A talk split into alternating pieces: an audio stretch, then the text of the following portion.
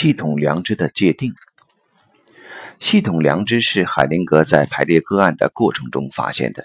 这种系统良知规划了各种系统中的无形法则，维持系统秩序。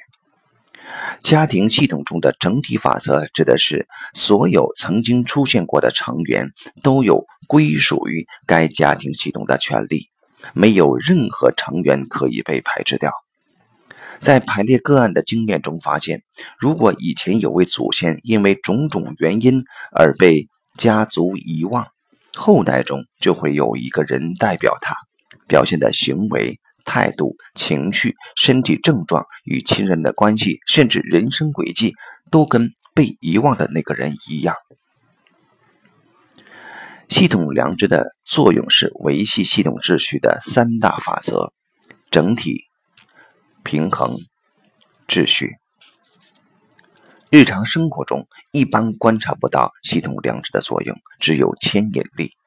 以下三种情况下。系统良知的效应可以在生活中被观察到：灾难下的互助、团体的光荣、团结一致对外。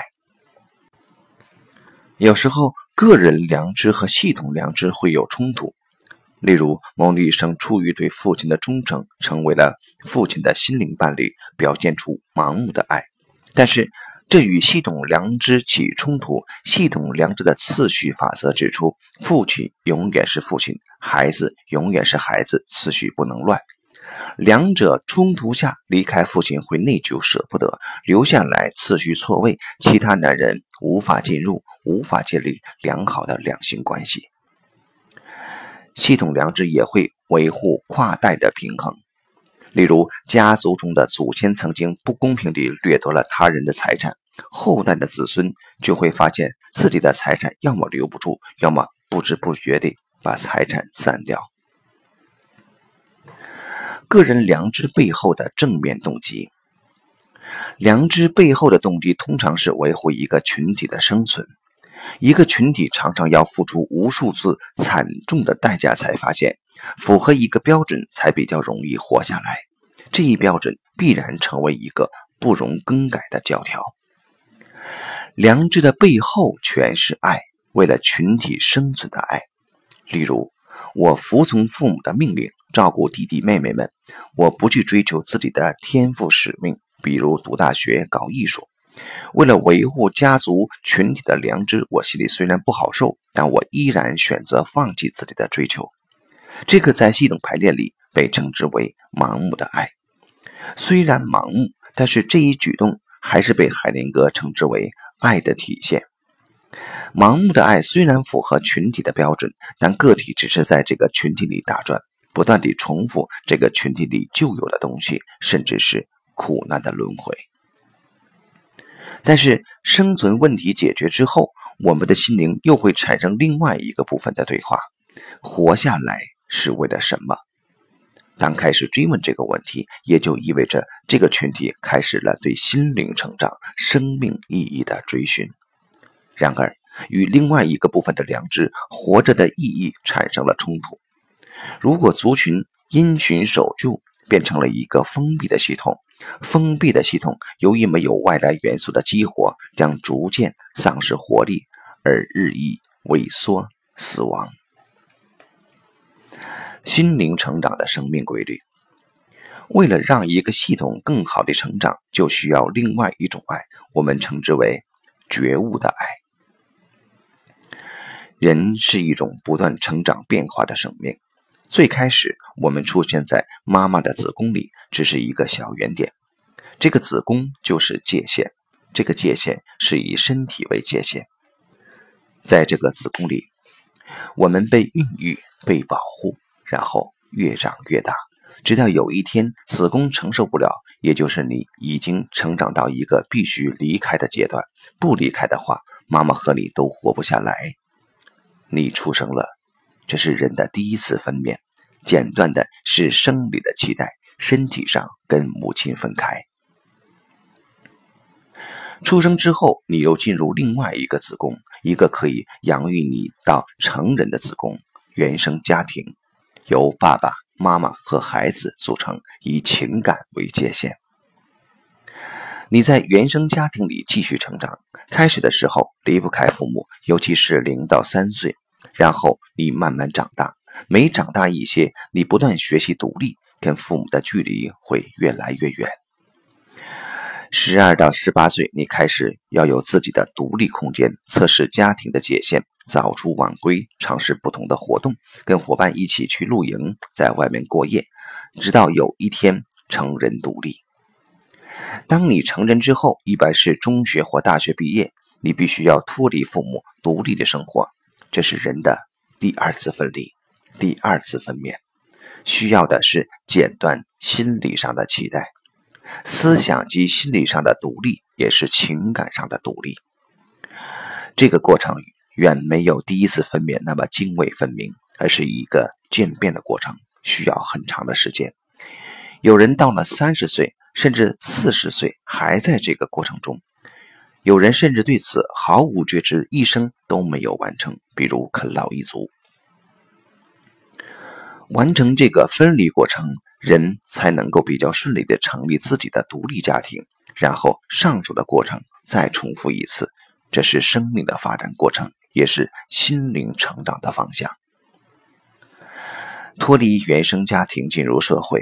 很可能会远走他乡，心里知道追求在远方，心灵非常向往，这是你心灵的流动。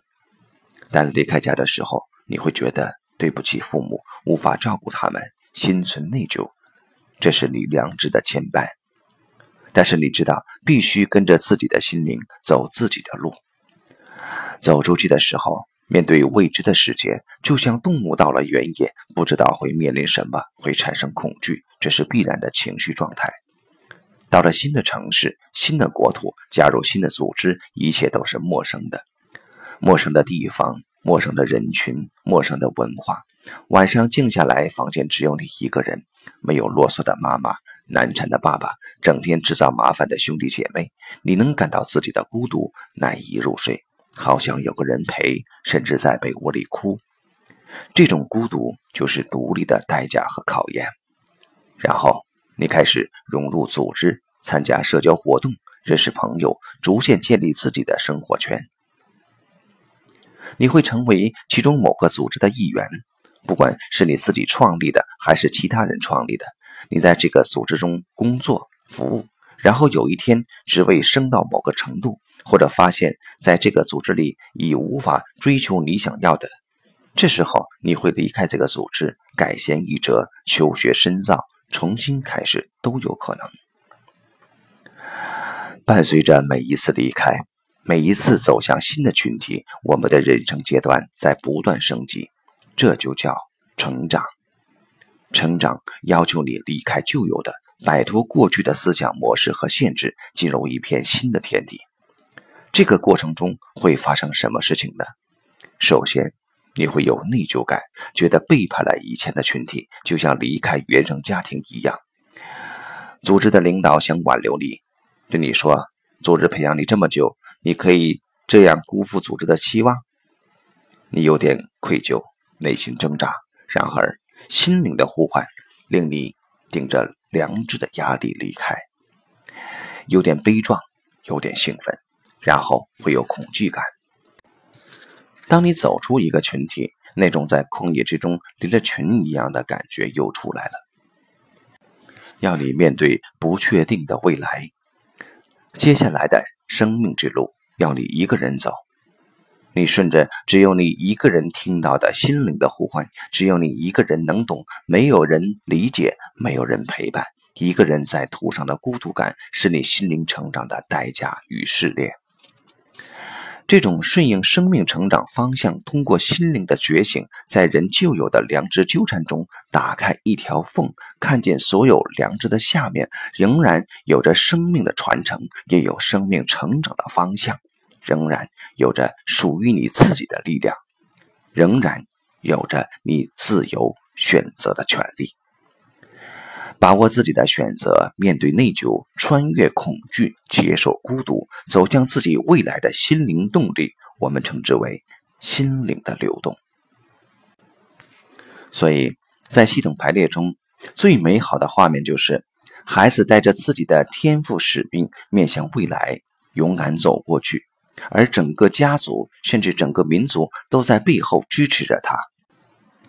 当一个孩子选择去走自己的人生路，开始的时候会很孤独，所以最好的情况就是整体系统都支持你，推动你去走一条开放的路。家族、宗亲、父母都在背后推着孩子去走自己的路，用一个开放的模式去迎接生命。这是系统排列里最终想做到的东西：支持生命的发展方向，允许心灵成长的爱，我们称之为觉悟的爱。真正的系统排列师的工作，就是拨开那些混乱、混浊的负面能量。在生命的根部找到爱的源泉，并且用最明正、最关键的画面与情境来向当事人呈现这一爱的事实与真相。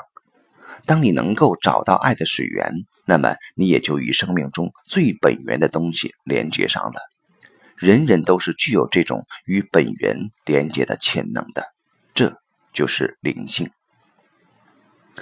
伟大良知和伟大心灵。